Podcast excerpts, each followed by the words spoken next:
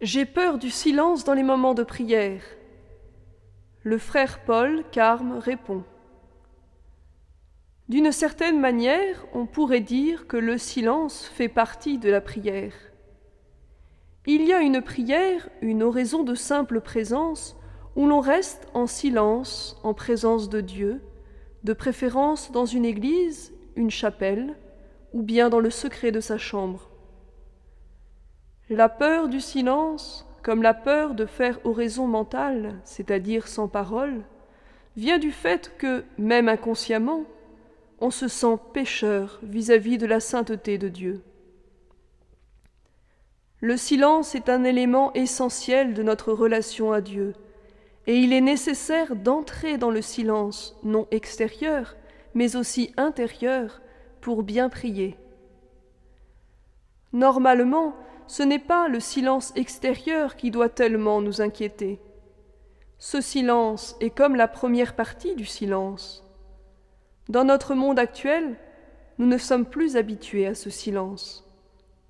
Puis, il y a le silence intérieur, celui où nous nous débarrassons de toutes les pensées, images ou imaginations qui encombrent notre esprit.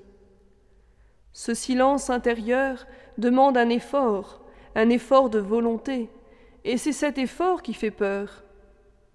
Prier est une des activités, pour ne pas dire l'activité humaine, qui demande le plus d'énergie, non pas physique, mais mentale, le plus d'effort de volonté. Mais la volonté ne suffit pas, ou plus exactement, pour être efficace, elle doit s'appuyer sur des réalités pratiques.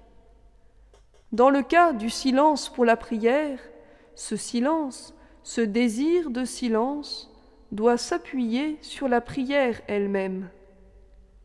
C'est la prière, et d'abord la prière vocale, comme le Notre Père, les psaumes, ou toute autre prière qui, bien faite, sans précipitation, chasse tous les bruits extérieurs et intérieurs, et nous ouvre au silence de Dieu, nous aide à entrer dans ce silence.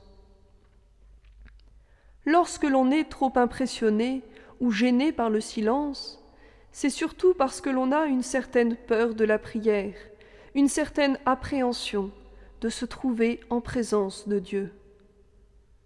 Le silence doit se situer à intervalles réguliers durant la prière. Le silence est nécessaire pour entendre ce que Dieu veut nous dire.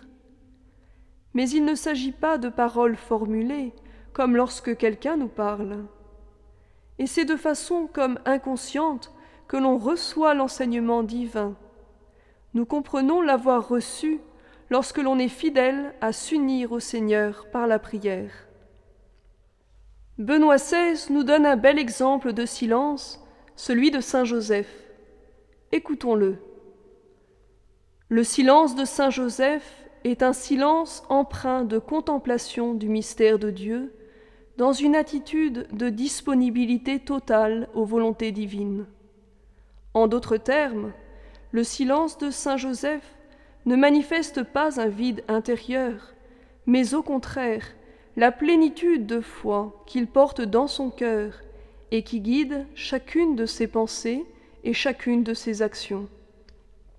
Un silence grâce auquel Joseph, à l'unisson avec Marie, conserve la parole de Dieu connue à travers les Écritures saintes, en la confrontant en permanence avec les événements de la vie de Jésus. Un silence tissé de prières constantes, prières de bénédiction du Seigneur, d'adoration de sa sainte volonté et de confiance sans réserve à sa providence. Il n'est pas exagéré de penser que c'est précisément de son père Joseph que Jésus a appris sur le plan humain la solidité intérieure qui est le présupposé de la justice authentique, la justice supérieure qu'il enseignera un jour à ses disciples.